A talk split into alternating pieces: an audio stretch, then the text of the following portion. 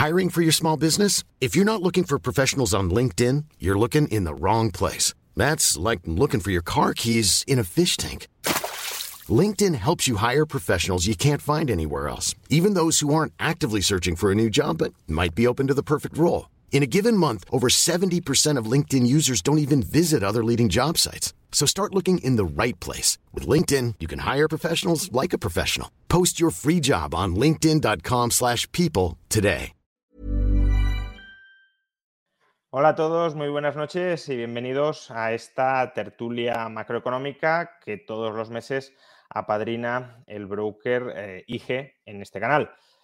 Como siempre recuerdo, en agradecimiento por, el impulso que da IG a este tipo de conversaciones sobre macroeconomía, pues IG es un broker a través del cual podéis efectuar operaciones en mercados financieros. Hace unas semanas, a raíz de varios vídeos en el canal, me preguntabais cómo se puede invertir en deuda pública española o no española pues, un instrumento o un intermediario, mejor dicho, para hacerlo, eh, al cual normalmente hay que, hay que recurrir porque no tenemos acceso directo a los mercados, son los brokers. Y si queréis eh, utilizar un broker, pues al menos, ya que estáis viendo este canal, consultad si os interesa o no eh, lo que os ofrece IG en su página web que tenéis en la descripción del canal.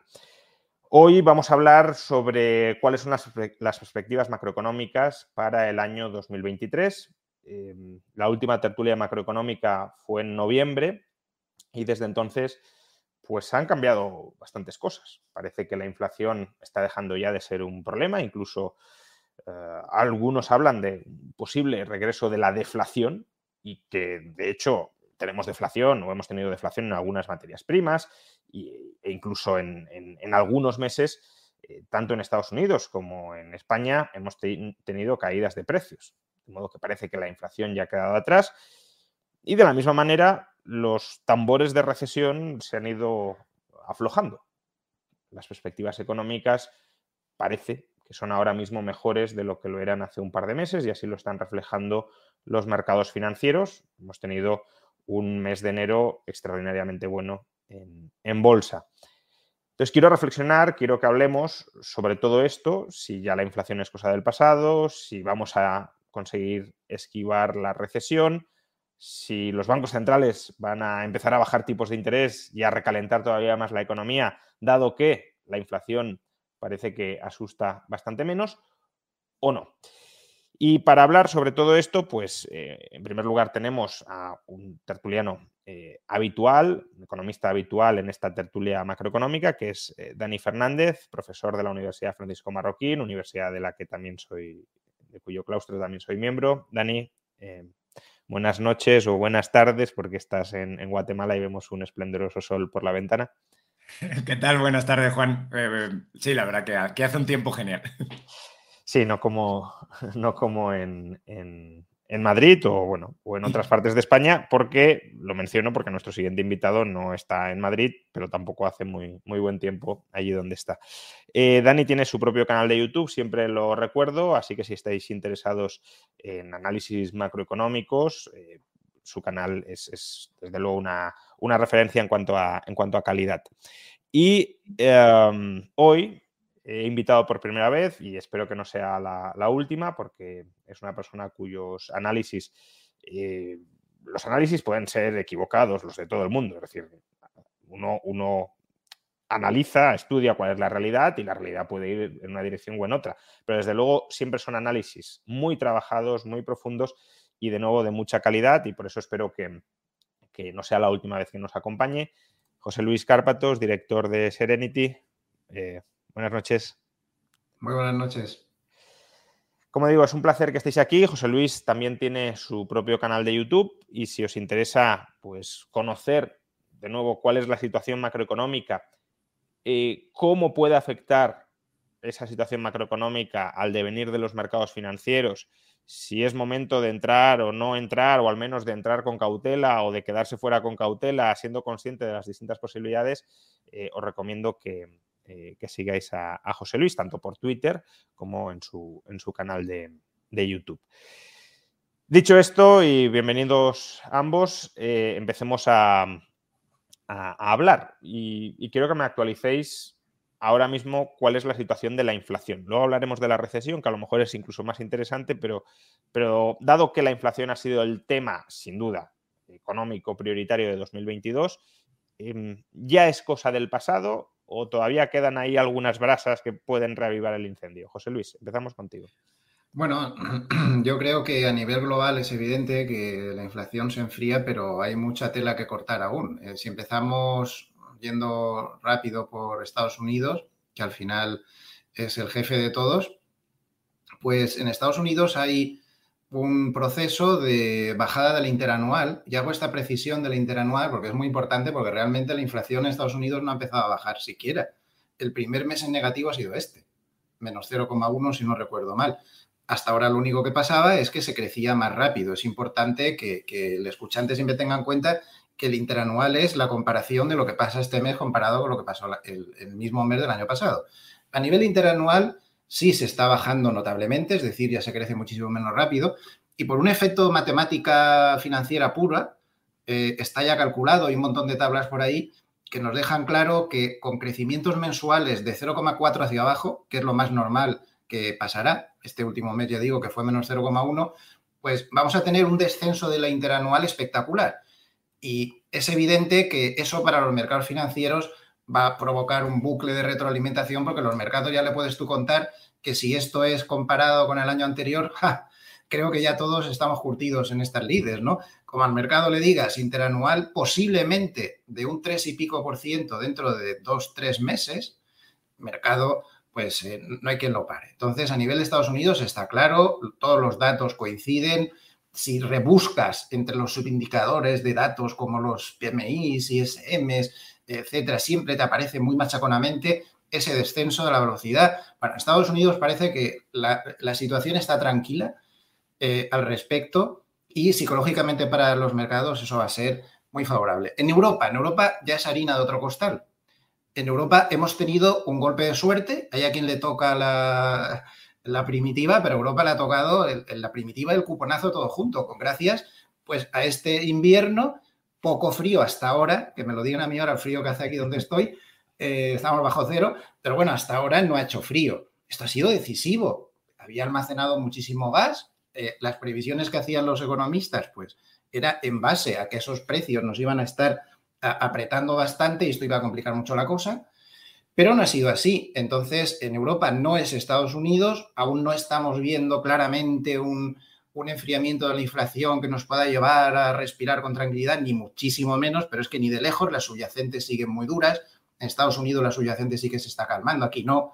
Aquí aún queda mucho que cortar, pero bueno, eh, poco a poco nos vamos a meter ahora mismo en primavera, con lo cual ese problema de, de la energía nos lo vamos a quitar de encima y ahora la que hay que parar es a la subyacente. Creo que cualquier escuchante estará cansado de ver en cualquier telediario de cualquier país Hispanoamérica cómo nos dicen que los precios de los alimentos suben desaforadamente y una serie de problemas ahí. Entonces, Europa para nada, para nada aún ha cortado ese problema, pero desde luego es evidente que a nivel global sí que se ve un enfriamiento. El problema está en que precisamente el, el peor alumno eh, que tiene el, maestro de la inflación, que es Japón, que estos estaban al margen de la inflación por los siglos de los siglos, ahora resulta que, a ellos les llega también la inflación. Eh, leía en un paper de Bank of America este fin de semana que eh, una compañía de seguros, la, segunda más grande del mundo de Japón, había subido los sueldos el 5%. Esto no se había visto en Japón desde los años finales de los 80, primero de los 90. Y bueno, creo que aún hay mucha tela que cortar y los que sean eh, muy veteranos o que hayan visto gráficos antiguos, pues habrán también observado que en los años 70 hubo hasta tres olas inflacionistas.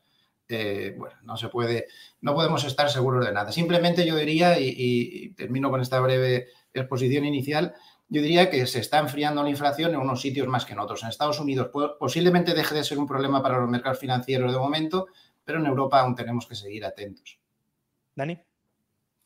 Sí, bueno, pues por intentar eh, quizá añadir algo a todo lo que ha dicho José Luis, que estoy completamente de acuerdo, es eh, quizá introducir por ahí también el elemento del, índice de precios de producción.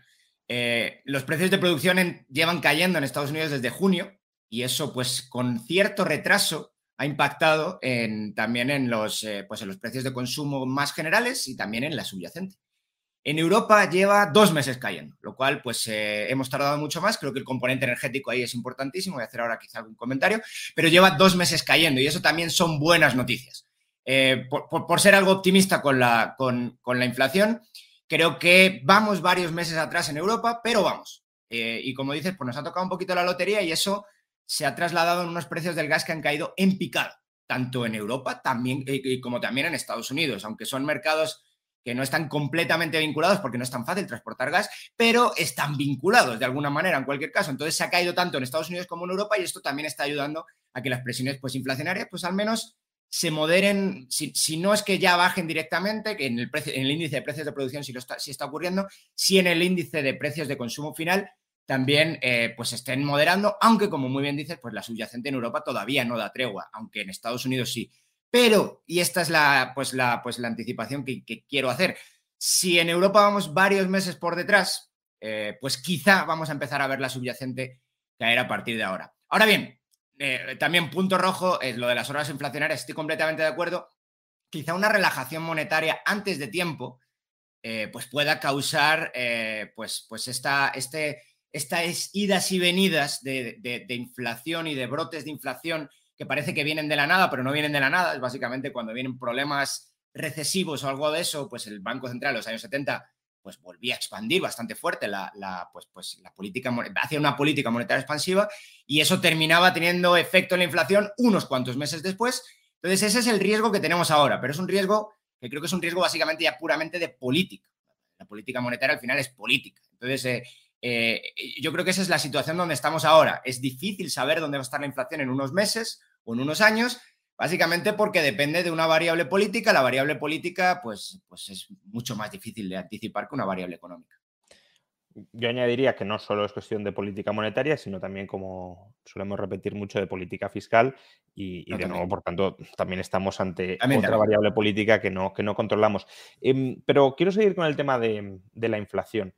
Em, es verdad que la, interanual está cayendo mucho y, también eh, en algún sentido, hombre, si lo comparamos con la primera mitad del año, las intermensuales también son mucho más moderadas, pero ¿hasta qué punto la guerra en Ucrania que disparó durante algunos meses la, la inflación de manera verdaderamente extraordinaria, no está contaminando nuestra percepción de la auténtica evolución de la inflación? Me refiero.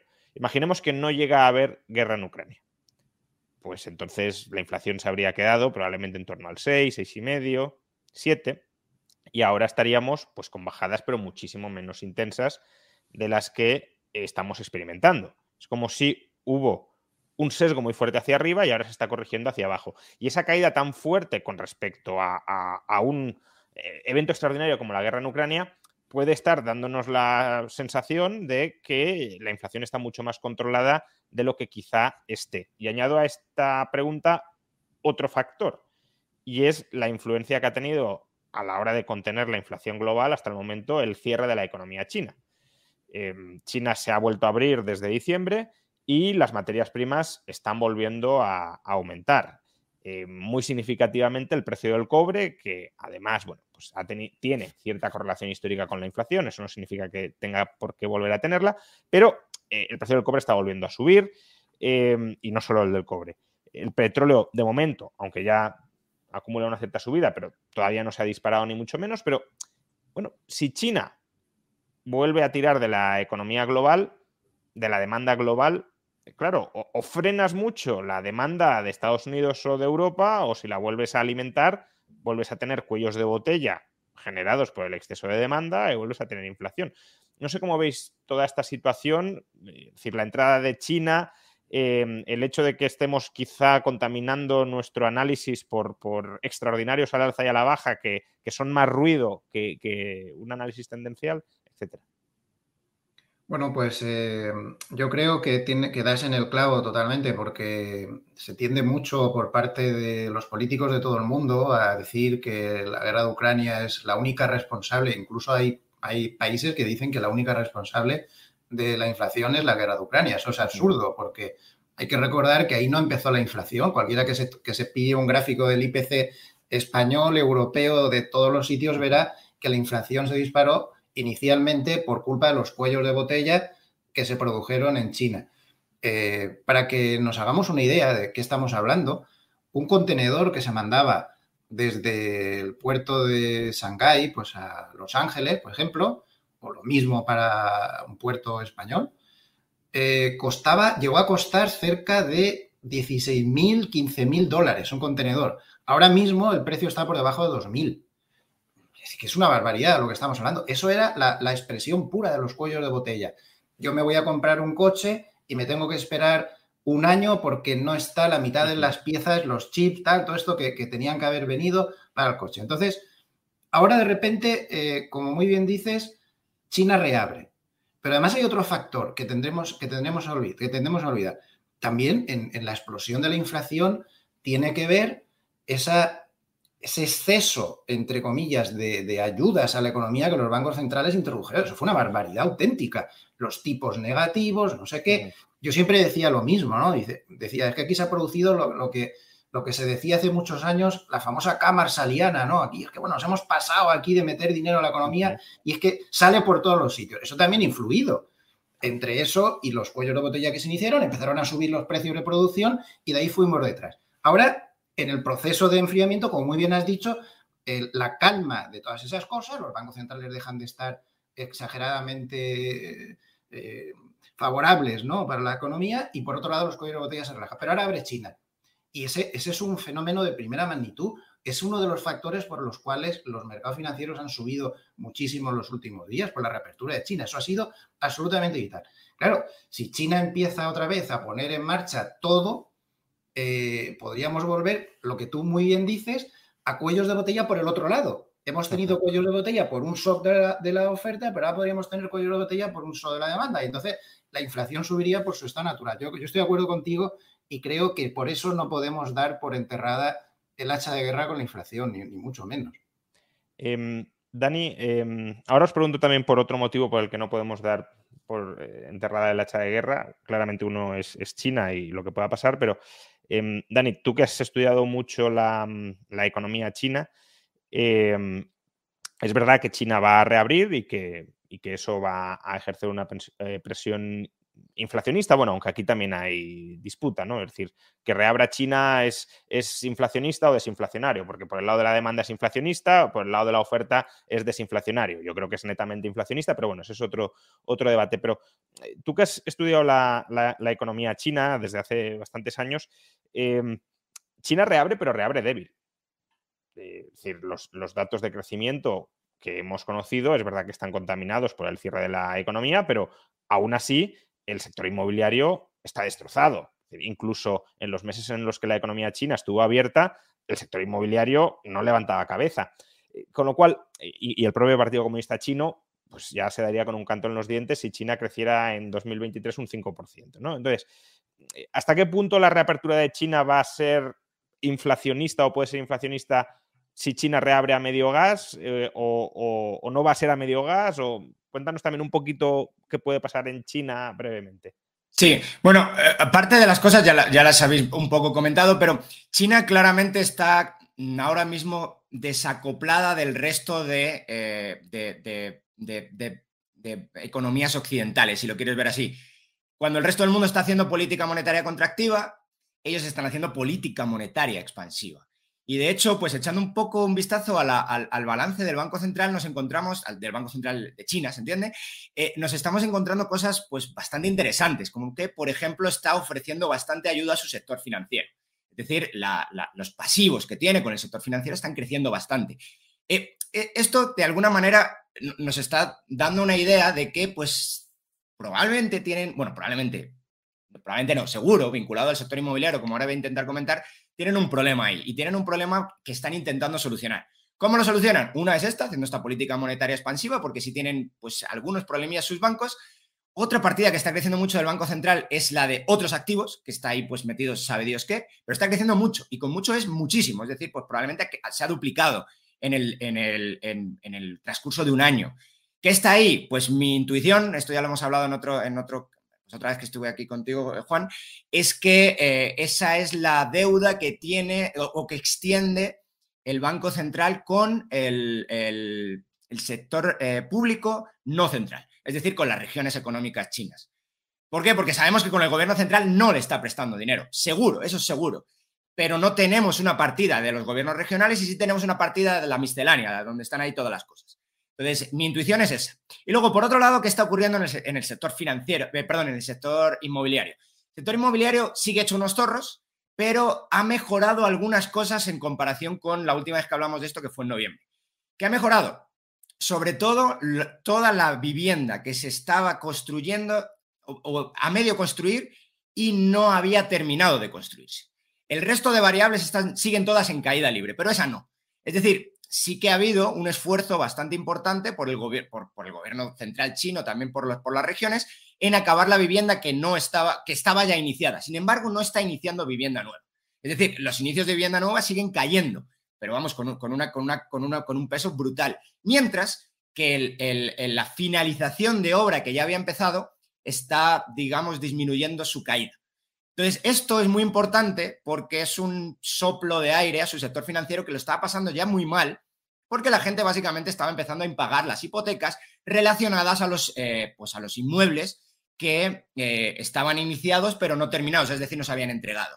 Y esto estaba generando pues ya problemas en cascada en el sector financiero, en los propios eh, en las propias inmobiliarias, en las propias empresas inmobiliarias, desarrolladores inmobiliarios, y eh, pues estaba generando pues un movimiento en cascada bastante, bastante complicado y ya con algunas huidas de algunos bancos provinciales, es verdad, muy pequeñitos, pero con algunas huidas de, vamos, lo que se llama una corrida bancaria en toda, en, en toda regla. Entonces eso parece que lo han frenado y eso está mucho mejor. Sin embargo, en general, el sector, el sector inmobiliario no va a tirar de la economía china y es un 20% de la economía china. Entonces, eh, pues pero, es, esa parte, toda esa materia prima, que además es muy intensivo, muchas materias primas, el propio cobre que tú estabas comentando, eh, yo no veo que se vaya a ser tan inflacionario por ese lado. Pero precisamente em, lo que estabas mencionando, de China está intentando reinflar el crédito para reinflar la demanda agregada y reinflar por esa vía el crecimiento, no es solo que la política monetaria esté siendo expansiva, sino que el propio gobierno chino ha dado marcha atrás a las restricciones que establecía a los promotores inmobiliarios para financiarse con los bancos. Es decir, ¿está apostando China por reinflar la burbuja inmobiliaria como forma de maquillar las malas cifras de crecimiento? Y si es así, pues eh, ¿qué influencia puede tener en la inflación? Claro. La idea es que quizá ya pinchó la burbuja. Entonces, eh, esto no es, esto es como cuando te dicen lo de la cuerda, ¿no? Si no es lo mismo tirar de la cuerda que simplemente empujar la cuerda. Cuando quieres empujar la cuerda ya no funciona. Pues eh, mi intuición, o al menos ningún dato ahora mismo del sector inmobiliario chino, quitando este que te estoy comentando, el de la, vivienda que ya está iniciada, ninguno de ellos da una impresión de ningún tipo de solidez, pero ningún tipo es ningún tipo, o sea, siguen cayendo eh, pues a plomo. Eh, otra cosa es si lo va a conseguir en el futuro. Es verdad que ya, pues eso, les han quitado esas restricciones, pero, pero, pero yo no, o sea, yo veo quizá más miedo ahí que otra cosa. Y, recordemos que gran parte de la, de la, vivienda que se estaba demandando en China ya no era la primera vivienda, era la segunda y la tercera vivienda. Entonces, esa gente, pues quizá está viendo formas alternativas de inversión que, pues, pues mi intuición es que no se va a inflar esa burbuja tan, tan fácil. Por, no hablar, por no hablar, y ya termino porque el, melón de China es un melón muy amplio, por no hablar también de los datos demográficos que hemos conocido. Claro, si tú compras segundas o terceras viviendas pensando en población futura y la población futura te está cayendo y, las expectativas empeoran, pues eso no es muy alcista en el mercado inmobiliario. Pero bueno. Sí, eh, luego también está el tema de si es ciudad primaria, si es ciudad secundaria, dónde se está dando más estos problemas y parece que es claramente en ciudades secundarias y terciarias, es decir, esas ciudades que estaban pues quizá diseñadas para atraer la gente del, pues, pues, del, pues, campo, no sé, del interior de China, eh, y que no lo están haciendo, porque las que lo están haciendo son las ciudades primarias. Em, cambiemos de tema, porque antes José Luis mencionaba, bueno, China es uno de los factores que nos puede llevar a, no enterrar el, hacha de guerra contra la inflación. Eh, hay otro factor que es, yo creo, además, el que tienen más en cabeza ahora mismo los bancos centrales, que es el mercado laboral. Son las tensiones en el mercado laboral. Em, por mucho que hayamos subido tipos de interés en Estados Unidos o en Europa, el mercado laboral sigue estando muy fuerte, tanto en Estados Unidos como en Europa. En Europa a lo mejor no somos tan conscientes de que está fuerte, porque, hombre, si uno mira la tasa de paro eh, y la compara con Estados Unidos, sigue muy alta, etcétera, pero son unos datos para Europa extraordinarios, incluso para España, pues los mejores datos desde la burbuja inmobiliaria, ¿no? Entonces, para nuestros estándares el mercado laboral sí está recalentado. Em, entonces, claro, mencionaba antes José Luis, en Japón subidas del, 5% en, los salarios. Em, en Estados Unidos también ha habido subidas del 5, del 6, del 6,5% en los salarios. En Europa se ha contenido un poco más, pero claro, en algún momento entiendo que los trabajadores empezarán a decir, oye, que he perdido un 15% de poder adquisitivo en los últimos dos años, empieza a compensármelo ya por algún lado. De hecho, pues eh, cadenas de supermercados en España, ahora que han estado tan criticadas por, por parte del gobierno, pues Mercadona está subiendo prácticamente un 6, Carrefour también un 6 o más, etcétera. Entonces, eh, ¿podemos ver una inflación salarial que... Y, y esto por aclararlo también, ¿no? Porque la inflación salarial no es que genere per se una espiral precios-salarios. Es decir, por el hecho de subir los salarios no suben necesariamente los precios. Pero claro, si subes los salarios y el Banco Central sube tipos de interés, lo que tienes es desempleo. Y si el Banco Central tiene miedo de que haya desempleo, y volvemos a, lo que comentabais antes de los 70, pues lo que puede hacer es relajar la política monetaria para que no haya desempleo. Y esa mezcla de política monetaria expansiva con subidas de los salarios nominales sí alimenta la inflación. Entonces, ¿Cómo veis el mercado laboral? ¿Por qué eh, el mercado laboral sigue tan fuerte a pesar de las subidas de tipos? Eh, si esa fortaleza va a llevar a que los bancos centrales se piensen dos veces eh, empezar a bajar tipos de interés, ¿cuál puede ser la influencia del mercado laboral y de los salarios en la inflación? Todo esto, José Luis. Bueno, la influencia es tremenda. Eh, basta escuchar a Powell, el presidente de la Reserva Federal, eh, habla con auténtico miedo de que los salarios puedan empezar a perseguir la inflación. Eh, Powell se siente un poco reencarnación de Volcker, que fue el que tuvo que lidiar con la inflación de los años 70, donde en aquella época, cuando se firmaba un convenio en Estados Unidos, basta ver en hemeroteca que se firmaba con una cláusula de subida del 10% anual y cosas así. Eh, lo que teme es que eso vuelva a pasar. Entonces, eh, los mercados financieros son conscientes de eso y cuando en el último dato de empleo tuvimos una creación de empleo en agrícola pues bastante buena, dentro de lo que cabe, eh, el mercado reaccionó extraordinariamente al alza porque lo que se leyó, lo que más le interesó fue la partida de crecimiento de ingresos de los trabajadores por hora, que quedó por debajo de lo esperado. Es decir, es absolutamente vital porque mm, no se termina de explicar con claridad mm, eh, la Reserva Federal esa, esa, solidez que tiene el mercado de trabajo, ¿no? Es un poco asombroso. Eh, por ejemplo, vimos el último dato de paro semanal con 180, 180 eh, y tantas mil peticiones de, paro semanal. Eso es totalmente anormal. dicen que la Reserva Federal puede condicionar totalmente su política a ese dato exactamente a ese dato, no como está pensando todo el mundo a la inflación. La inflación sabe perfectamente dónde va a estar, la, perdón, la Reserva Federal sabe perfectamente dónde va a estar la interanual de la inflación dentro de dos o tres meses. Ya no es un problema para ellos. Su problema es exactamente ese, el, que, el que persigan los salarios a la inflación. De momento no está pasando. La inflación está mucho más alta de donde están los salarios en este momento. Pero claro, eh, si se inicia la escalada en unos sitios y en otros, pues desde luego que vamos a tener problemas. Eh, no es un capricho por torturar a los trabajadores ni nada de eso, ¿no? Es que realmente salir de esas espirales es muy difícil, es realmente muy difícil.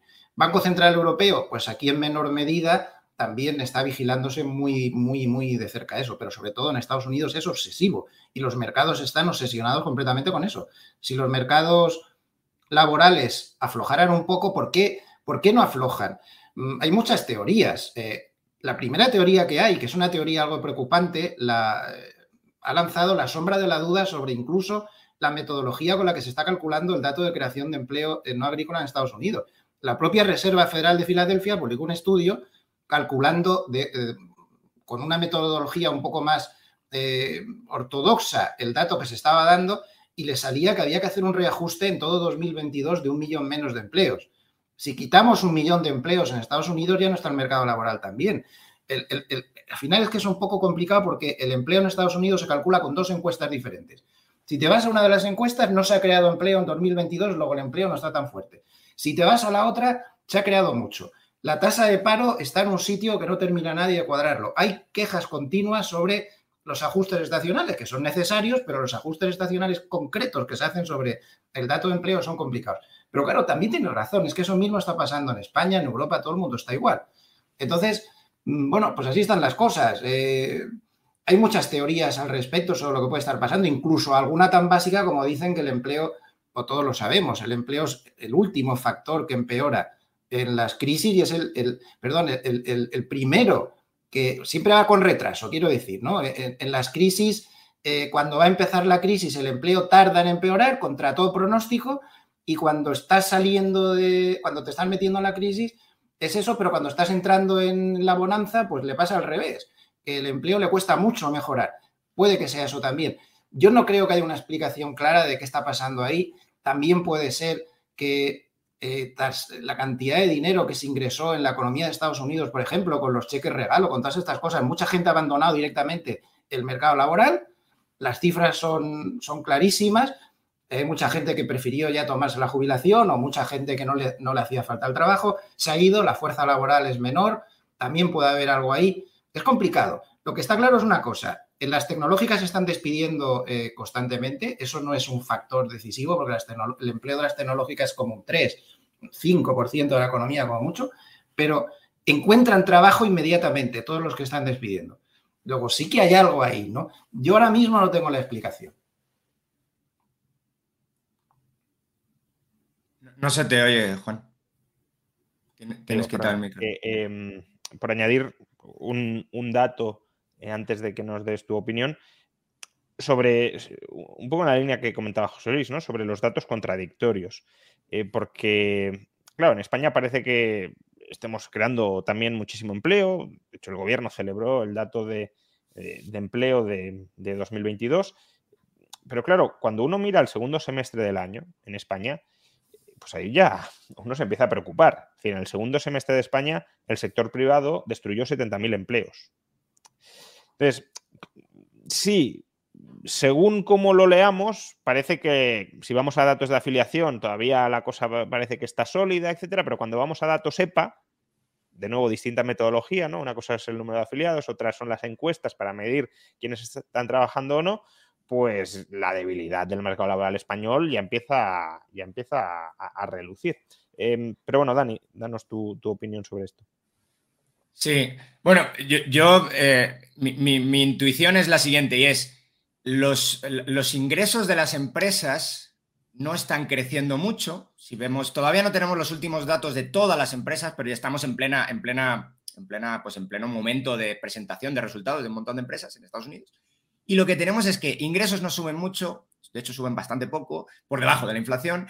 Eh, tenemos que los eh, beneficios caen, de forma sorpresiva. No se esperaba hace un trimestre que cayeran, se esperaban que subieran muy moderadamente. Sin embargo, están cayendo a un 5%, con los datos que tenemos, que más o menos son un tercio de los que sean de las empresas. Eh, es decir, todavía es muy preliminar todo lo que estoy diciendo. Y una cosa importantísima, el margen se está cayendo también. El margen lleva ya cayendo varios trimestres y está cayendo el margen de, margen de intermediación de las empresas, básicamente.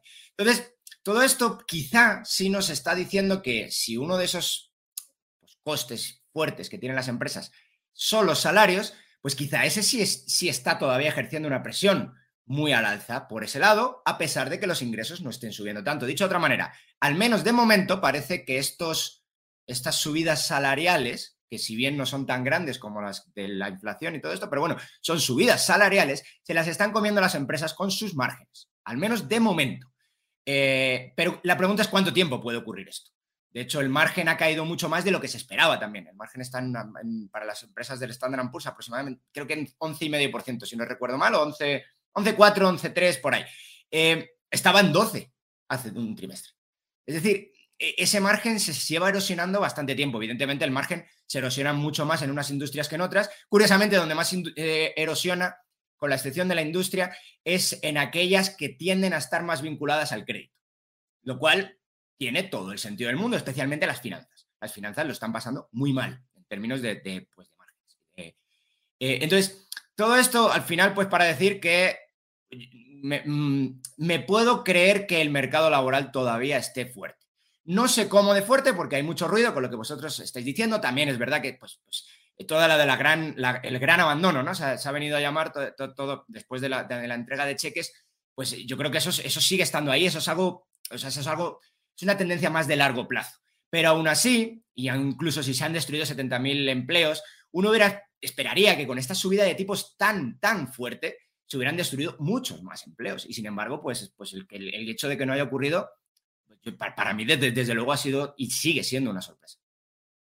vamos a, pasar a, otro tema muy conectado, pero ya vamos a hablar propiamente sobre la recesión y las perspectivas de recesión, porque estabais comentando que mm, el empleo es un indicador concurrente o atrasado de la situación del ciclo económico. Desde luego no es un indicador adelantado del ciclo económico. Eh, pero sí hay indicadores adelantados. Y uno de los principales indicadores adelantados, no el único, pero uno de los principales, es la evolución del crédito. Y la evolución del crédito en Europa está fuertemente negativa en los últimos meses y en Estados Unidos, si miramos la M2, que no es que mida exactamente el crédito, pero bueno, no deja de ser un subproducto de la evolución del crédito, em, se ha contraído por primera vez, no sé si en 40 años o en 40 y pico años. Eh, entonces, este indicador adelantado, y además si otro indicador adelantado es el mercado inmobiliario y el crédito vinculado al mercado inmobiliario, y estamos viendo cómo hay no solo una contracción del crédito, sino una contracción del crédito muy sesgada hacia el mercado inmobiliario, es decir, las hipotecas están, están moderándose eh, a, una velocidad muy, muy rápida, lógico por los tipos de interés, sobre todo en Estados Unidos, que, llegaron a alcanzar.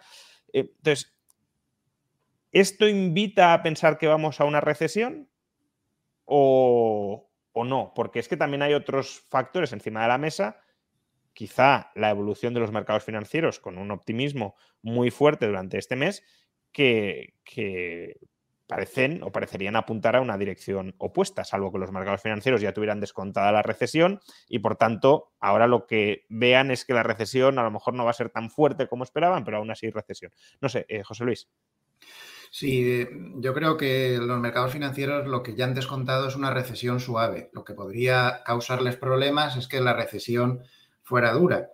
Eh, haciendo un poco un análisis desde Estados Unidos hacia, hacia abajo, hacia Europa, y, voy a hacerlo muy rápido, mira, yo lo, que pienso es, eh, el fenómeno de lo de la M2, desde luego, es que es, increíble. Yo he mirado desde la Segunda Guerra Mundial, no he visto otro año de contracción de la M2. Me parece que igual es un, es un récord histórico, no estoy seguro, pero hace como mínimo desde la Segunda Guerra Mundial. Contracción de la M2 en Estados Unidos. Eh, tres cosas muy importantes en Estados Unidos. La inversión de las curvas de tipos, ¿vale? Esto no es algo mm, excesivamente... Pero ahí está, eh, una inversión de la curva de tipos como no se había visto exactamente desde el periodo inflacionista posterior, que generó varias recesiones. Incluso cuando Volcker sacó el látigo, generó dos seguidas, 80-81 en Estados Unidos. La inversión de las curvas de tipos es extraordinaria. Eh, para los escuchantes que no conozcan bien este fenómeno, ahora mismo se está pagando por un bono americano a seis meses un, punto, 100 puntos básicos más que por un bono a 30 años, lo cual es un intenso descuento de los mercados de recesión, sí. En segundo lugar, eh, a mí me gusta mucho fijarme, mm, tú, comentabas antes que el empleo es un, es un indicador muy retrasado, no es un indicador, el crédito sí puede ser un indicador adelantado, bueno, pues a mí me gusta mucho mirar en Estados Unidos un dato que precisamente eh, se fija en varias, en varias subpartidas, como esta del crédito sin ir más lejos y de otras muchas cosas, que se llama el indicador de índices líderes de Conference Board. Este indicador es extraordinario porque desde los años 60, que es de, de donde he conseguido datos, hasta la fecha, cada vez que ha llegado al mismo nivel que alcanzó el mes pasado, mm, pronosticó una recesión en breve, al cabo de unos meses, en ocho ocasiones. Y en las ocho ocasiones llegó la recesión. No ha habido ninguna excepción desde los años 60. Este indicador ahora acaba de llegar ya al nivel, es un indicador eh, conformado por subpartidas de índices de otros indicadores adelantados, está mostrando recesión. Eh, sería realmente extraordinario que al final no fuera así. Otra cosa que me preocupa mucho en todos, eh, si hay un indicador también que manejamos en el mercado financiero como muy pegado al ciclo es las encuestas que se hacen de directores de compra, los famosos PMIs o ISMs en Estados Unidos. muy pegado. Eh, es un dato que va muy pegado al ciclo. Es curioso porque a fin de cuentas es una encuesta. Eh, ambos en Estados Unidos, tanto de servicios como de manufacturas, como el composite que engloba y pondera los dos, eh, Estados Unidos tiene 70%, 80% servicios, 20% manufacturas, dan recesión, sin, sin ninguna duda. No muy grave, pero dan recesión todos. Los tipos nunca en la historia con un crecimiento de los tipos tan rápido y tan lejos eh, nos hemos evitado una recesión. He visto muchos estudios históricos y al cabo de 18 meses en promedio del inicio de subida de tipos y alguna recesión. Entonces, yo diría que en Estados Unidos recesión parece casi inevitable, son demasiadas cosas que coinciden, pero la cuestión está en ver cómo de grave va a ser. Los mercados financieros lo tienen claro, no va a ser grave. Y entonces bajamos a Europa. Y aquí ya voy más rápido. En Europa, vuelvo a lo mismo de antes, hemos tenido la suerte de que un factor, que no es el único, pero es un factor, eh, como es el tema de, de la energía, pues por el invierno dulce que hemos tenido, íbamos de cara a una recesión bastante dura. Los datos aquí son diferentes a los de Estados Unidos, nos muestran enfriamiento, eso sí, enfriamiento seguro, pero recesión si es suave, no tan dura como se esperaba. Y claro, y tenemos un ejemplo en el dato de, por ejemplo, de Producto Interior Bruto de España del último trimestre, que a mí me ha dejado muy preocupado, porque si te vas a, mirar eh, la cifra interanual, a mí no me dice demasiado, a mí lo que me dice es que me fijo este trimestre más 0,2 y el trimestre anterior más 0,2. Estamos fríos como, como los pies de la momia de Tutankamón, eh, pero es que aún hay más eh, el, consumo se cae en el trimestre el 1,8, las importaciones se caen en el trimestre, las exportaciones se caen en el trimestre, la inversión de las empresas se cae en el trimestre. Dios mío, eh, esto se está enfriando de una velocidad pasmosa. ¿Qué es lo que nos ha salvado en, el Producto Interior Bruto, eh, por ejemplo, español? Y vale para toda Europa. Estoy poniendo España solo de ejemplo porque en Europa estamos igual. Gasto público incrementa 0,4, ese 5,5, un 0,4 gasto público un 0,5 es inventarios, eso ha pasado también en Estados Unidos. En Estados Unidos el 50% del dato es inventarios. Pues inventarios, claro, es, los inventarios, si hay muchos inventarios. Selling a little or a lot. Shopify helps you do your thing however you cha-ching. Shopify is the global commerce platform that helps you sell at every stage of your business. From the launch your online shop stage to the first real life store stage, all the way to the did we just hit a million orders stage. Shopify is there to help you grow. Shopify helps you turn browsers into buyers with the internet's best converting checkout. 36% better on average compared to other leading commerce platforms because businesses that grow grow with Shopify. Get a $1 per month trial period at Shopify.com slash work. Shopify.com slash work. If you're looking for plump lips that last, you need to know about Juvederm lip fillers. With Juvederm Volbella XC and Juvederm Ultra XC, your lip look, whether it's subtle or bold, can last up to one full year with optimal treatment and no additional maintenance. Find a licensed specialist and see if it's right for you at juvederm.com today. That's J U V E D E R M.com. Add fullness to lips in adults over 21 with Juvederm Volbella XC or Juvederm Ultra XC. Do not use if you have severe allergies or a history of severe allergic reactions, or if you're allergic to lidocaine or the proteins used in Juvederm. Tell your doctor if you have a history of scarring or taking medicines that decrease the body's immune response or that can prolong bleeding. Common side effects include injection site redness, swelling, pain, tenderness, firmness, lumps, bumps, bruising, discoloration, or itching. As with all fillers, there's a rare risk of unintentional injection into a blood vessel, which can cause vision abnormalities, blindness, stroke, temporary scabs, or scarring. For full important safety information, visit juvederm.com. I'm Sandra, and I'm just the professional your small business was looking for. But you didn't hire me because you didn't use LinkedIn jobs. LinkedIn has professionals you can't find anywhere else, including those who aren't actively looking for a new job but might be open to the perfect role, like me. In a given month, over 70% of LinkedIn users don't visit other leading job sites. So if you're not looking on LinkedIn, you'll miss out on great candidates like Sandra. Start hiring professionals like a professional. Post your free job on linkedin.com/people today. Es porque no se vende, no porque se estén creando más porque haya mucha demanda que ya sabemos que no existe. Total, que con todo esto, pues yo estoy un poco preocupado por, por Europa porque parece que sí que nos estamos enfriando claramente, mm, pero posiblemente pues vayamos a, o a enfriamiento a recesión suave, pero recesión o al menos enfriamiento, yo creo que no nos, no nos vamos a escapar, porque las cosas son las que son. Y lo que decía antes Dani, en China, por ya se darían un canto en los dientes, eh, para ellos un 5 sería maravilloso y un 5 para un país como ese no es precisamente gran cosa. Entonces, en resumen, yo diría que no podemos escapar del enfriamiento como mínimo, bastante serio. Dani. Sí, bueno, para mí, ya lo sabes, también eh, el, mercado de crédito es eh, pues quizá el, indicador líder preferido para, para, ver dónde se va a mover la economía en los próximos meses. Entonces, en este sentido, ya sabemos, y también lo ha contado José Luis, cuando, cuando se suben los tipos se acumula tensión. A mí me gusta explicarlo así. ¿Dónde vemos la tensión? Lo vemos en diferentes lugares. El lugar más claro donde lo vemos es la curva de tipos. Entonces podemos ver la curva de tipos, varios, de cada analista utiliza la que le da un poco más, le gusta un poco más. Usualmente a mí la que más me gusta utilizar es el 10 años 3 meses, pero 10 años un año, 10 años 2 años, eh, todas esas están invertidas. De hecho, hay otro indicador que, pues, que también está muy, es muy interesante, que es qué parte o qué porcentaje de la curva de tipos está invertida. Y está como en el 90%, una, una burrada, está prácticamente toda invertida. Dicho de otra manera, si ponemos la curva de tipos en el gráfico con tipo de interés básicamente y maturity abajo y, vencimiento abajo, básicamente es una línea pues, pues creo que ahora mismo está toda invertida salvo el tramo 10 a 30 años, creo. Sí, básicamente de 10 para abajo está todo invertido y eso hace que sea, bueno, no tengo el dato exacto aquí, pero vamos, prácticamente el 90% de la curva está invertida, es decir, tiene una pendiente negativa, lo cual es muy raro, es muy, muy raro y cada vez que ocurre, que es un poco lo que estaba comentando también antes José Luis, pues viene una recesión y viene una recesión y podemos explicar el mecanismo, que sería un poco largo, pero yo simplemente prefiero dejarlo como un indicador de estrés financiero fuerte. Más indicadores que nos pueden empezar a dar una idea, de, también vinculados al mercado de crédito, que puede haber problemas.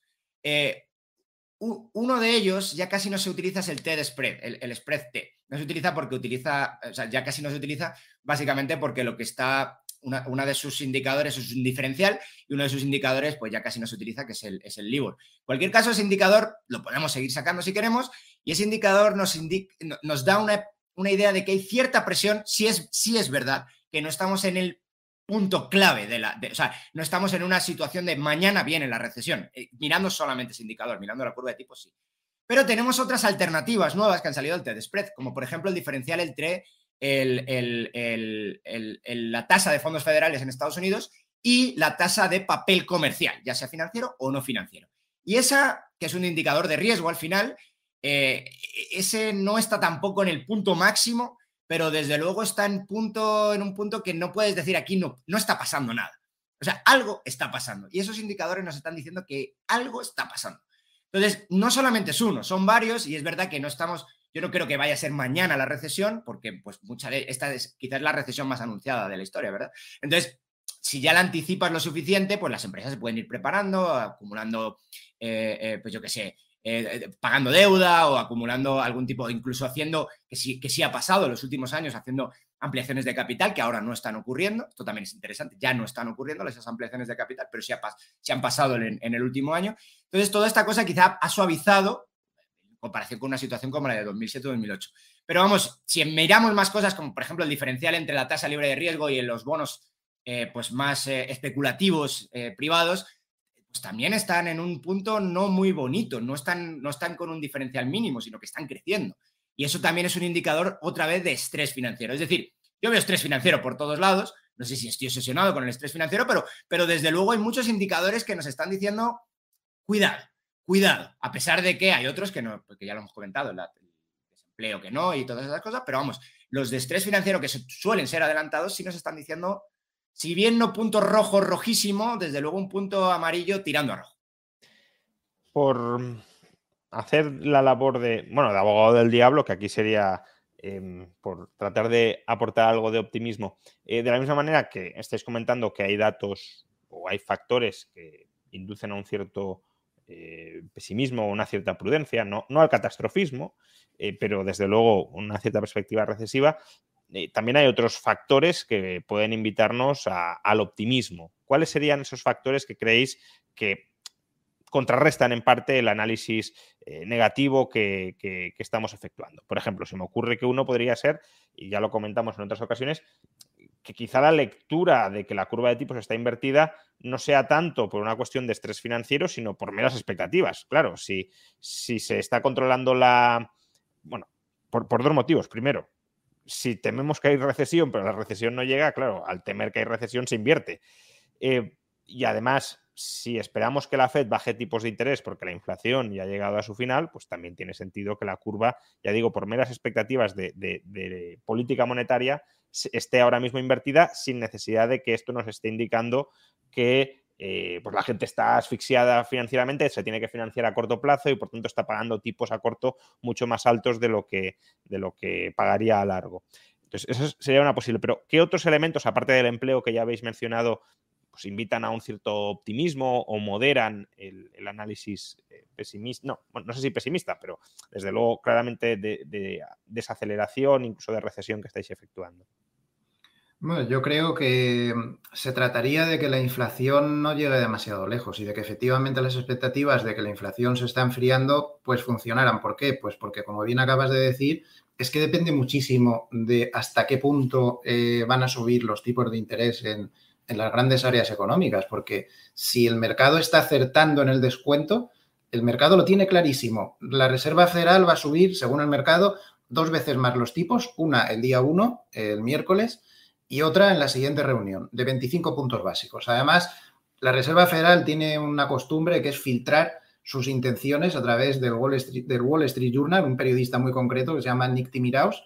Y Nick Timiraos ya ha dicho lo que le han dicho sus jefes de la Reserva Federal, que van a subir 25 puntos básicos. No falla nunca, ¿eh? ni el oráculo de Delfos. Es que es evidente que, que se lo sugieren para preparar a los mercados. 25 puntos básicos. Y otros 25 puntos básicos nos dan un tipo del 5, descontadísimo. Eso significaría que la recesión definitivamente si llega sería suavecita, eso está descontado. Los mercados, los mercados financieros al final, voy a decir una herejía económica de dos, de dos pares de narices, pero Grispan decía que había cambiado un poco eh, la ortodoxia económica de la historia y que al final a veces eran los mercados financieros los que se llevaban a la economía detrás, para bien y para mal, en algunas ocasiones, ¿no? Bueno, pues eh, parafraseando a Grispan, esa euforia que tendrían los mercados al ver que aquí se para el famoso pivote, el famoso pivot, y en, Europa pues exactamente igual. Si la inflación se modera, los tipos no suben demasiado. Ahora, si, los si la inflación no se modera, los tipos como creemos, si los tipos suben más de lo que se está descontando, mm, va a ser muy difícil. Eh, desde luego, hay un tema que a mí me preocupa un poco. Eh, Goldman Sachs, que eh, es un banco que le está dando muchas vueltas últimamente al dato de enero de la inflación en Estados Unidos, dice que no estamos teniendo en cuenta que en Estados Unidos es el mes en el que se van a actualizar muchos contratos de proveedores, muchos salarios, muchas cosas, y que nos podíamos llevar una sorpresa con la inflación. Como eso pase, estamos tan pendientes de un hilo muy fino de funambulista que eso podría llevar a la Reserva Federal a, a ponerse nerviosa automáticamente, ¿no? Entonces, bueno, yo diría que ese podría ser un, factor entre los muchos que pudiera haber. Eh, también podría ser otro factor, eh, pues no sé, que apareciera algún cisne blanco imprevisto, como que se acabara la guerra de Ucrania. Eso podría marcar una euforia psicológica, sobre todo, que al final también influye en la economía. Y bueno, y otras cosas que se os puedan ocurrir a vosotros. Dani. Pues, eh, para mí el, principal motivo para ser optimista es que el sector privado, como he medio empezado a comentar antes, está mejor preparado para, para, una recesión que, en los últimos años. Vamos, se ha estado preparando para esto. El sector público ha hecho todo lo contrario, evidentemente, y esto probablemente no tengo que justificárselo a nadie, pero el sector privado sí. Entonces, esto lo que, lo que de alguna manera dirías no es que vaya a evitar la recesión, pero es que la hace más suave en el sentido de que te has hecho fuerte y al hacerte más fuerte, pues aguantas mejor los golpes, básicamente, financieramente hablando. Es decir, tu balance es sano. Tu balance sano, puedes aguantar, si la recesión no es tan fuerte, puedes aguantar un par de trimestres con estos márgenes cayendo, como estaba comentando yo antes, sin que necesariamente te vaya a llevar por delante la recesión. Eh, bueno, ese sería, eh, probablemente ese es mi, punto más, pues, eh, más optimista con todo, con todo lo que está pues, ocurriendo. Tenía otro punto aquí, pero no sé dónde, no sé dónde lo he puesto. Bueno, e, ese sería básicamente mi principal punto para ser optimista. Em, bien, entonces, digamos, tenéis un escenario más o menos central que es una desaceleración significativa, incluso recesión eh, suave. hay factores que pueden. Ya sé qué iba a decir, no sé si, no sé si puedo. Ah, sí, adelante, venga. Perdón. es que tenía buscado por ahí los datos en, el jaleo que tengo aquí en el ordenador y no, lo había encontrado.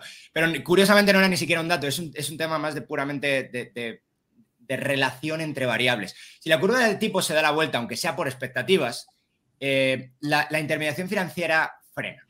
Y, no quiere, ya, sabes que, bueno, descalce de plazos y todo eso, yo no, no, estoy haciendo, o sea, es cómo funciona el sistema financiero hoy en día, básicamente pide prestado a corto y presta a largo. es lo que llamamos el descalce de plazos. Si esto ocurre, me da igual porque ocurra, porque se ha dado la vuelta por expectativa, lo que tú quieras. está muy bien. Pero la intermediación financiera frena. Y eso lo estamos viendo en los datos de las empresas financieras, bancos y, sector financiero en general.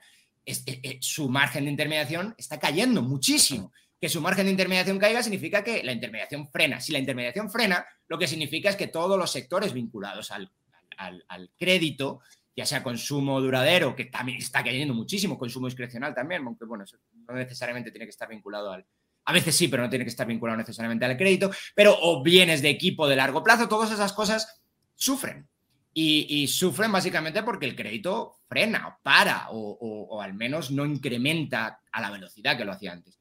Entonces, incluso si fuera por expectativas y solo por expectativas, lo cual pues, también lo podría dudar, pero necesitaríamos una justificación muchísimo más larga, también teórica, pero en cualquier caso, aunque sea por expectativas, tiene un impacto en la economía real bastante fuerte y bastante rápido.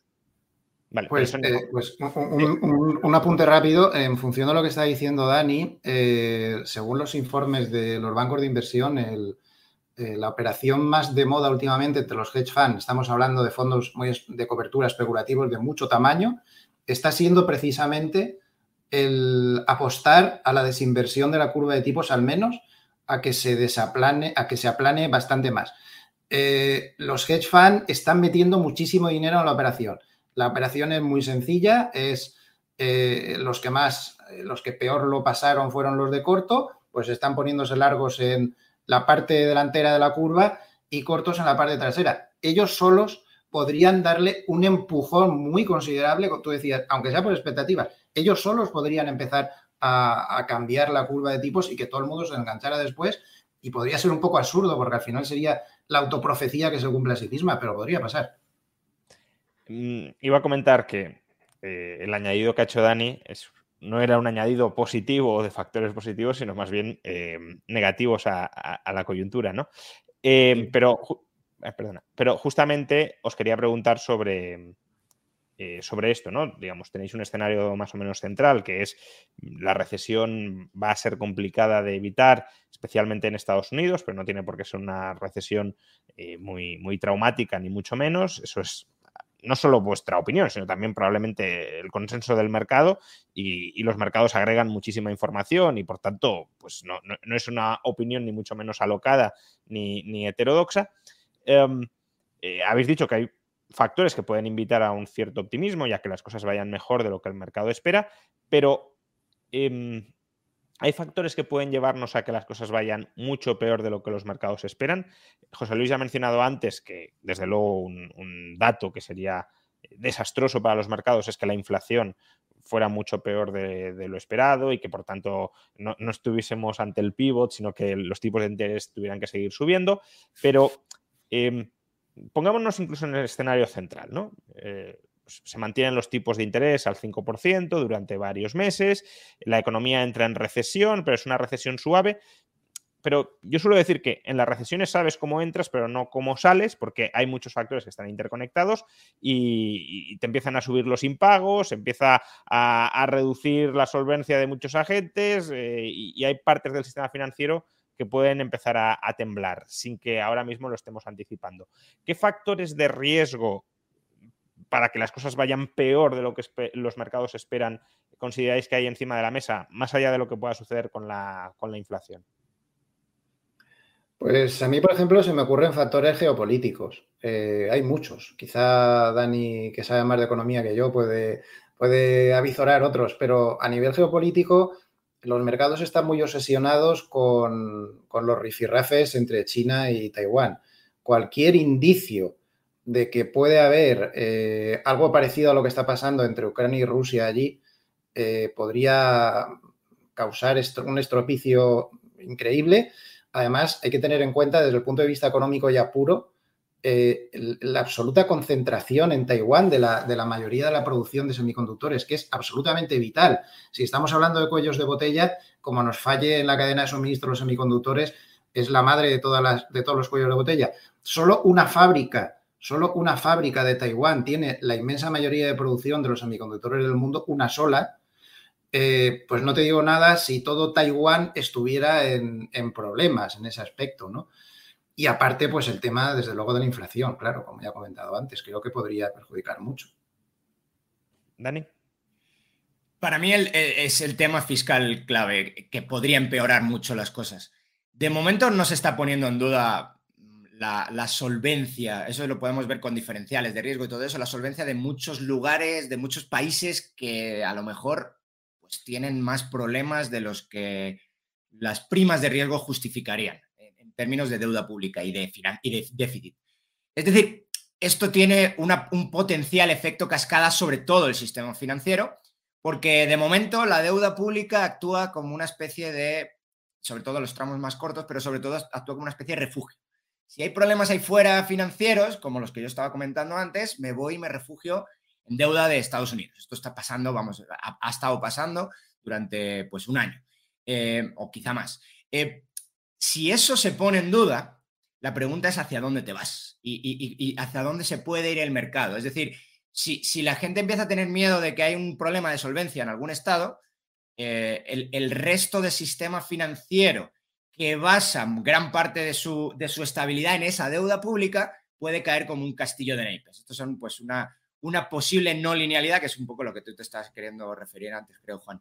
Entonces, e, e, este es un, pues es una espada de Damocles, porque desde luego la, la, situación actual en comparación con la de hace 15 años deuda pública es que no puedes ayudar a los mercados privados todo lo que te dé la gana como Estado porque tú estás ya con unos índices de, pues, de, deuda y de, y, de, y, ratios financieros, digamos que en el mejor de los casos, complicados.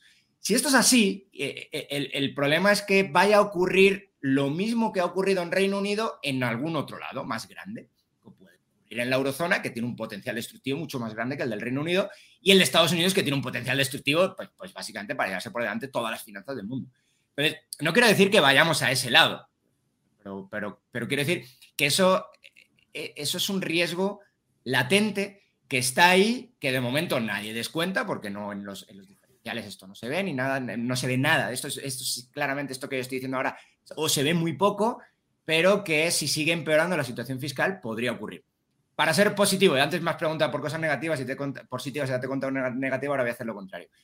Eh, las, las, finanzas públicas han estado, no le tengo que, esto no estoy descubriendo a nadie Coca-Cola, pero han estado, mm, pues, han estado haciendo un esfuerzo muy grande los políticos por destruirlas en 2020, también en 2021.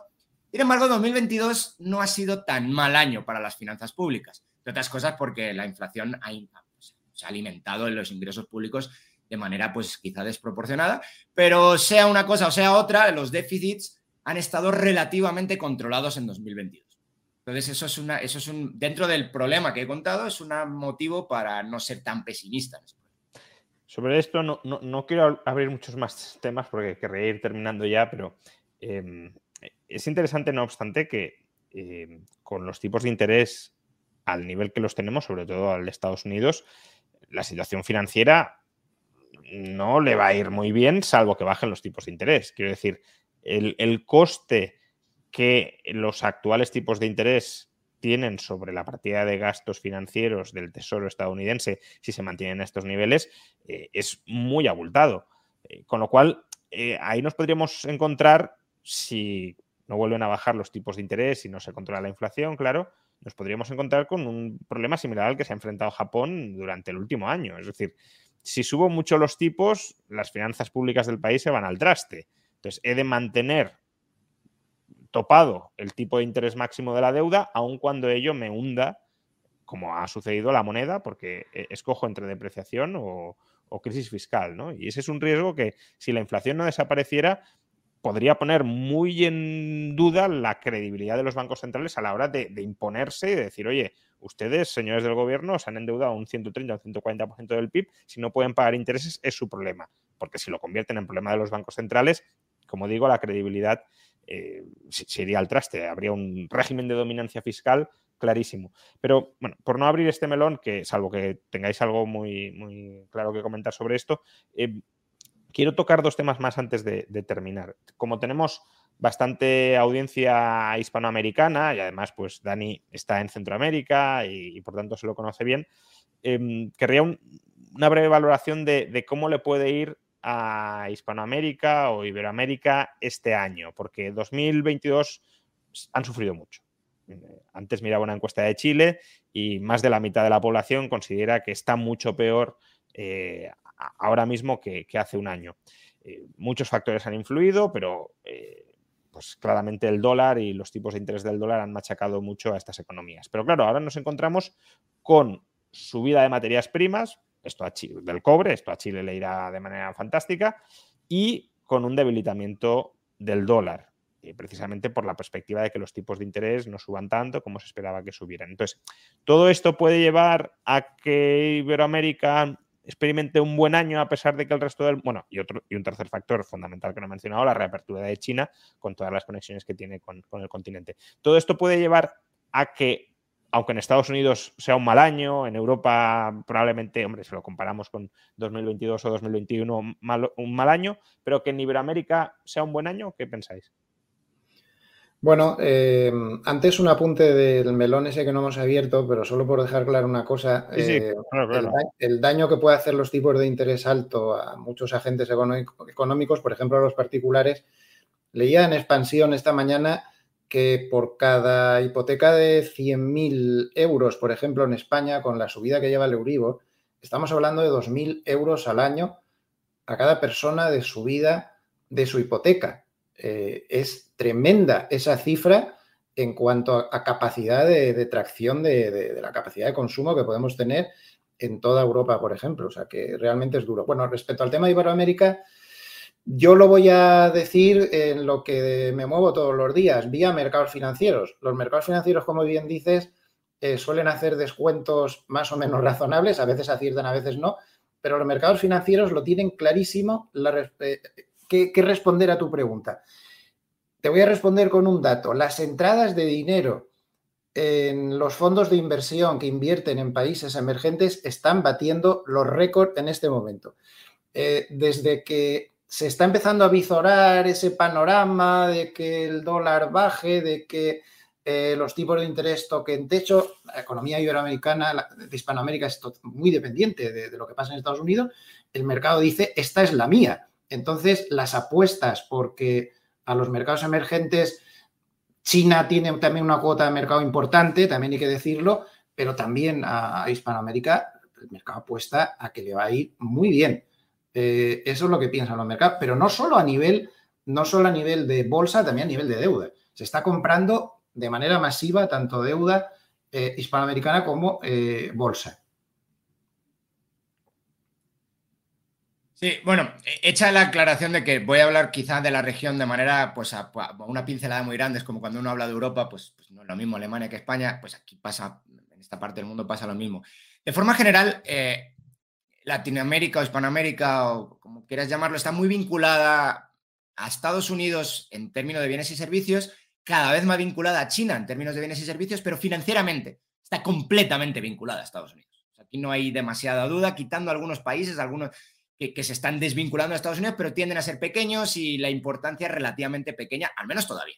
Entonces, eh, ¿qué pasa con el dólar aquí en Europa a lo mejor, y también importa, pero nos enteramos menos, pero ¿qué pasa con el dólar aquí es importantísimo? Porque, de otras cosas, porque aquí todo el mundo tiene dólares, algo de dólares, porque tiene miedo, tiene miedo, es una protección natural frente al abuso de los bancos centrales que tienden a abusar mucho. Entonces, ¿qué ha estado pasando con el dólar todos estos, hasta hace poco, eh, poco tiempo, como está comentando José Luis? Pues que el dólar haciéndose fuerte eh, no le deja otra, a no ser que te quieras una depreciación brutal, como lo que ha terminado haciendo Japón, no te deja otra opción que subir a ti los tipos también de manera fuerte. De hecho, también la pasa al Banco Central Europeo, o sea, no le, queda otra opción que, que, seguir al, pues al que todavía es el rey monetario del mundo, que es el, que es el dólar. Entonces, eh, como pasa exactamente en Estados Unidos, estábamos comentando nosotros, si el dólar se hace si el dólar se hace caro y además, aquí pega por dos lados, el dólar se hace caro, es decir, el, tipo de cambio se, eh, eh, se hace, el dólar se aprecia contra las monedas nacionales. Además, los tipos de cambio nacionales suben pues lo mismo que pasa en Estados Unidos, que pues la, actividad económica se retrae, al menos en los sectores más vinculados al crédito, aquí pasa exactamente lo mismo. Eh, o eso, o tienes que aguantar una depreciación monetaria muy fuerte, entonces te viene una, una, inflación doble. La inflación que te viene por Estados Unidos, que te va a venir por cualquier otro lado, lo llaman inflación importada, más la inflación tuya de tu propia moneda que se está depreciando contra el dólar. Contra el, contra el dólar. Entonces, esta ha sido la situación básicamente pues del último, pues, pues bueno, desde que empezaron las subidas de tipos, del último año. Como ahora todo el mundo está descontando que, y de hecho está pasando ya, ¿no? El índice del dólar está cayendo. No es una caída brutal, desde luego, y si lo miramos en términos interanuales todavía crece, pero, pero lleva ya, no sé si son dos o tres meses, el dólar perdiendo valor contra otras, contra otras monedas. La situación ahora es la contraria.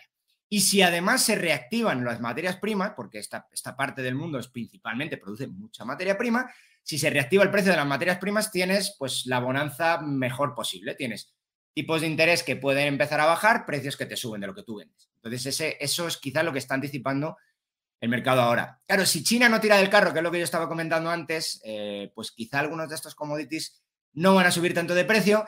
Y si hay eh, todavía esas presiones inflacionarias o la Fed prefiere pasarse a quedarse corta, pues eh, esas anticipaciones a lo mejor las están haciendo quizá demasiado pronto el mercado. No quiero decir que el mercado se equivoque, pero, o sea, lo que quiero decir es que a lo mejor entras demasiado pronto a una jugada que puede ser muy buena, eh, pero, eh, pero mi, intuición es que, igual que hemos hablado que todavía no está todo dicho sobre la inflación en Estados Unidos, si no está dicho todo sobre la inflación en Estados Unidos, tampoco está todo dicho sobre la situación económica de las partes del mundo que están muy vinculadas a Estados Unidos.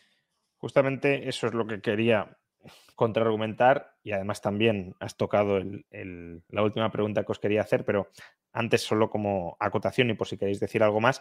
Em, claro, todo depende al final de que se modere la inflación, porque si no se modera la inflación, la Reserva Federal no va a dejar de subir tipos, si no deja de subir tipos, entonces la apreciación de estas monedas frente al dólar se va a frenar, la fuga de capitales, ¿no? justo lo contrario de lo que mencionaba José Luis, que están entrando, pues volverían a salir, eh, etcétera, etcétera. Y hasta cierto punto, el presupuesto, no, no voy a decir que es contradictorio, pero sí tiene semillas de cierta contradicción, porque por un lado se está diciendo que la inflación pues ya va a tocar a su fin y por otro que las materias primas van a subir y que por tanto eso va a ser muy bueno para la región. Pero claro, si las materias primas suben mucho, probablemente la inflación en el resto del mundo, o al menos en Estados Unidos y en Europa, no, no, no se controle tan fácilmente. ¿no? Em, pero bueno, dicho esto, em, y, es, y, es, verdad eh, que, que, Iberoamérica está bien posicionada, creo yo, para que este año, si no hay un desastre, las cosas eh, le vayan bien, pero que todo depende de, cómo evolucione la inflación. Dicho esto, y esta es una pregunta, yo creo que más para José Luis, Dani no, no sé si querrá entrar en esto, em, que es aplicar todo este análisis macro a los mercados financieros. ¿no? Es decir, decía antes Dani que a lo mejor se están haciendo apuestas demasiado pronto de que todo esto ya va a ir para arriba. Em, ¿Cuál es tu perspectiva ahora mismo sobre la situación de los mercados financieros? Em, no, me gusta hacer en el canal recomendaciones de inversión porque las carga el diablo, pero, pero bueno, tu criterio personal eh, ahora mismo, incluso lo que tú mismo estás haciendo, eh, te estás lanzando a invertir, te estás quedando en liquidez por si la inflación no sale tan bien como se esperaba. Coméntanos, ¿no? Porque venimos de un enero con mucha euforia y, claro, uno puede pensar, oye, me tengo que subir al tren, si no el tren lo voy a perder. Y otros pueden decir, oye, si ya ha subido tanto, eh, en enero a lo mejor es que ha acelerado demasiado el mercado. No sé, ¿cuál es tu visión sobre todo esto? Sí, eh, siempre sin que esto sea considerado como ninguna recomendación, porque además es completamente ilegal, como sabemos, esto no se puede dar recomendaciones. Eh, lo que yo hago, y creo que ya está, contestando lo que yo hago, pues no nos metemos en ninguna recomendación, que seguramente me estaré equivocando, tampoco soy eh, precisamente el gran maestro, ¿no?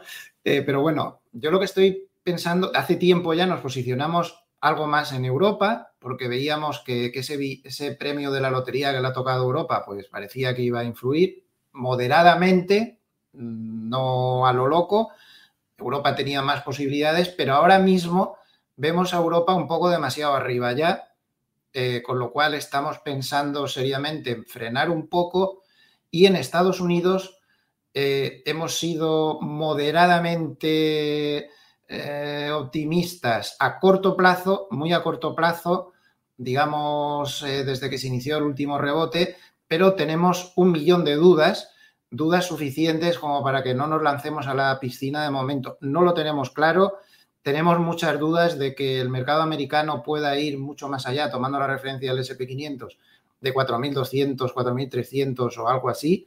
Es realmente complicado porque hay demasiadas incertidumbres y eh, eh, no se ve aún al dinero de fondo que esté entrando en serio. Igual que se lanzan tanto en los emergentes, en esa apuesta, pues, que cualquiera sabe, igual es precipitada, no está entrando aún el dinero de fondo seriamente a Estados Unidos. De hecho, se está yendo. Se va de Estados Unidos, entra en Europa, los flujos han, girado. Se van a Europa, se van a, a, emergentes. Entonces, somos bastante prudentes y donde sí que vemos posibilidades muy buenas es donde estamos insistiendo mucho, es en construir una cartera de renta fija sólida, ahora que se puede, después de tantos años de sufrimiento, viendo esas rentabilidades negativas que nos imposibilitaban tener absolutamente nada en cartera de renta fija, yo creo que es un gran momento sin dar ninguna recomendación, pero yo creo que esos cupones que se están dando ahora eh, son ya muy buenos y se pueden encontrar bonos magníficos, tanto a nivel tesoro como a nivel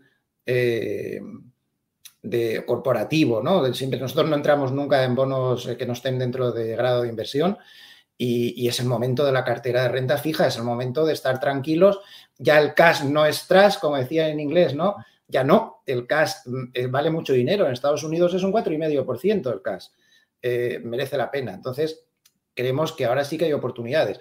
En cualquier caso, la inflación va a mandar, si nos hemos equivocado y vemos a la inflación subir más allá de lo que se piensa, Vamos a frenar en todo, en renta fija también, claro, evidentemente.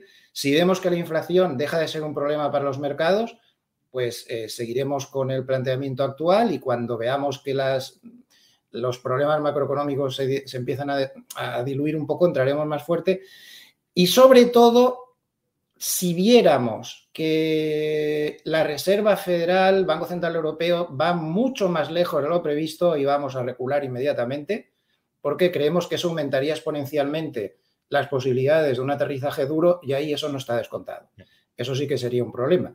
Entonces, en esos parámetros nos vamos a mover. Digamos que la situación macroeconómica y técnica también nos impide tener un planteamiento ya mm, muy agresivo, ¿no? Es decir, toda la carne en el asador en renta variable, sí tenemos una buena parte de la carne en el asador en renta fija, pero aún así no descartamos ante posibles eventos contrarios eh, que pueda haber problemas. Lo de los bonos es que es punto y aparte. Estamos hablando de que nunca en la historia se han visto tres años consecutivos de caída del mercado de renta fija y, que el año pasado fue el peor.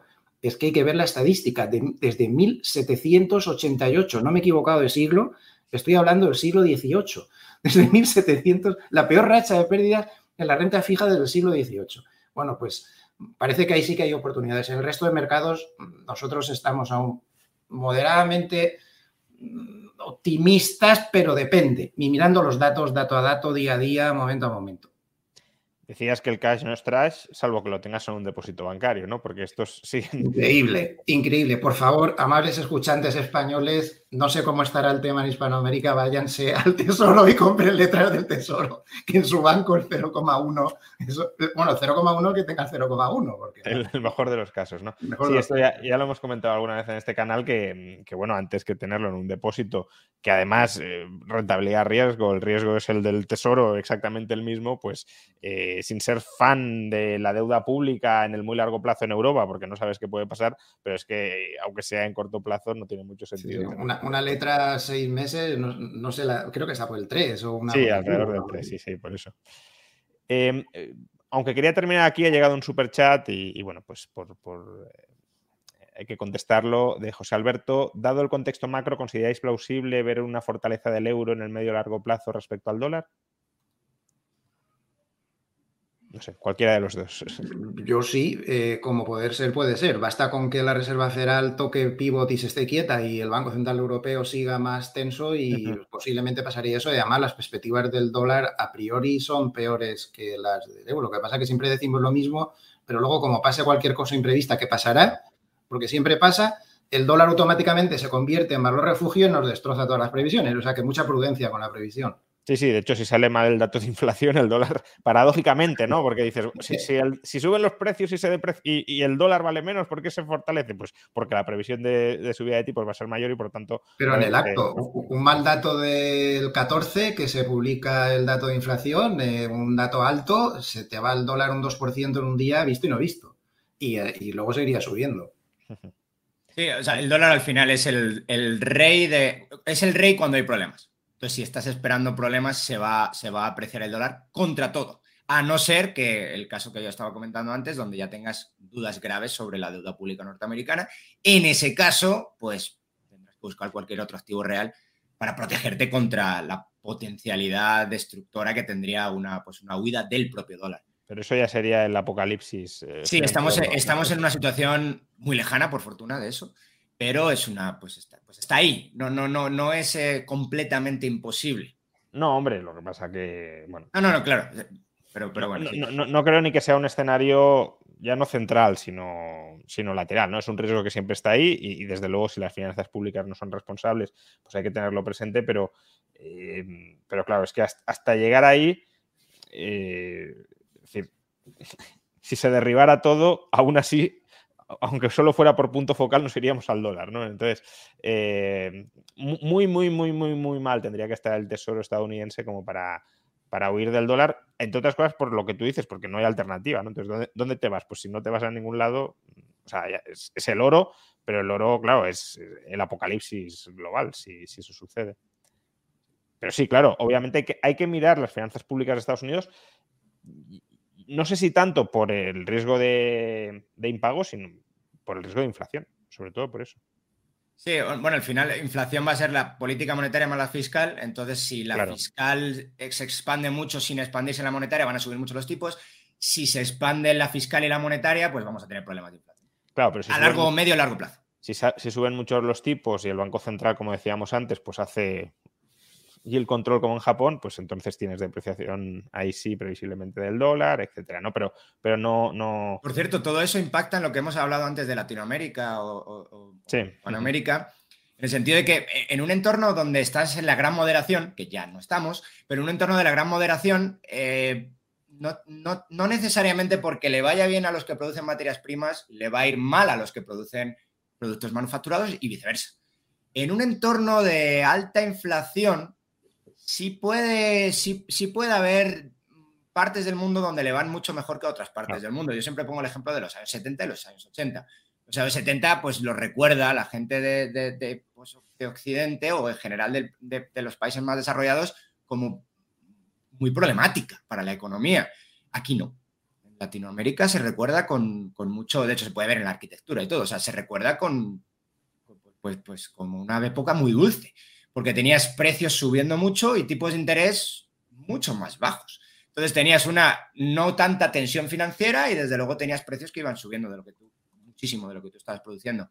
Los años 80 es lo contrario. Se recuerdan cómo la época, ha pasado parece que así a la historiografía, ¿no? en, en Occidente o en los países más desarrollados, como una época muy dulce y en los países que producen más materias primas como una época muy compleja, donde la inflación se controla, cae el precio, pero la restricción financiera de tipos de interés altos eh, mató a medio, a media Latinoamérica. Toda la crisis de deuda. Esas son las dos opciones que yo veo encima de la mesa ahora. Toda la crisis de deuda eh, hispanoamericana, que por cierto también impactó, aunque esto ya es para, para otro tema, a, toda Europa del Este y parte de la debilidad del, bloque socialista, en parte se debe al, shock de Volcker de subir tipos de interés que también destrozó las finanzas públicas de estos países. ¿no? Pero bueno, esto ya para, otro día u, otros vídeos, porque no sé si ni siquiera es, tema de tertulia. Eh, bueno, ya llevamos casi hora y media. Eh, muchísimas gracias por, acompañarnos, José Luis. Eh, Dani, ha sido un placer contar con vuestras opiniones y toda la luz que habéis arrojado. Y bueno, como ya he dicho al principio, eh, tienen canales de YouTube, si, os ha gustado lo que han dicho, si os parecen buenos analistas, que seguro que sí, eh, pues en sus canales de YouTube los, los podéis eh, continuar siguiendo, viendo y ampliando información y conocimiento. Muchas gracias. gracias. Muchas gracias, Juan Ramón, y felicidades por tu último libro, que muy interesante. Bueno, pues muchísimas gracias. Gracias. hoy, al parecer, estaba han sacado una entrevista a Feijó y estaba lo he ahí. visto, lo he visto. es verdad, estaba ahí. Parece que Feijó también es lector de, de Antimarx o al menos es postureante de, de, de Antimarx. Pero, pero bueno, muchas gracias por, eh, por el comentario y, y nada, estamos en contacto para otra. Muchas gracias. Buenas noches. Un placer, igualmente, Dani. Y todos vosotros, pues eh, muchas gracias por acompañarnos en esta hora y media. Espero que os haya gustado y os haya interesado y os haya aportado conocimiento y criterio, como decía la alumna de la Complutense con mejor expediente, a, todo pues lo que ahora mismo eh, podéis estar analizando, podéis estar tratando de investigar respecto a la situación de los mercados financieros y respecto a la situación de la economía global, de la macroeconomía. Muchas gracias, como siempre, a IG por apadrinar estas tertulias mensuales que tanto os sirven a vosotros y también a mí, porque me permiten traer a buenos analistas a la casa y, aprender de todo, lo que, de todo lo que cuentan.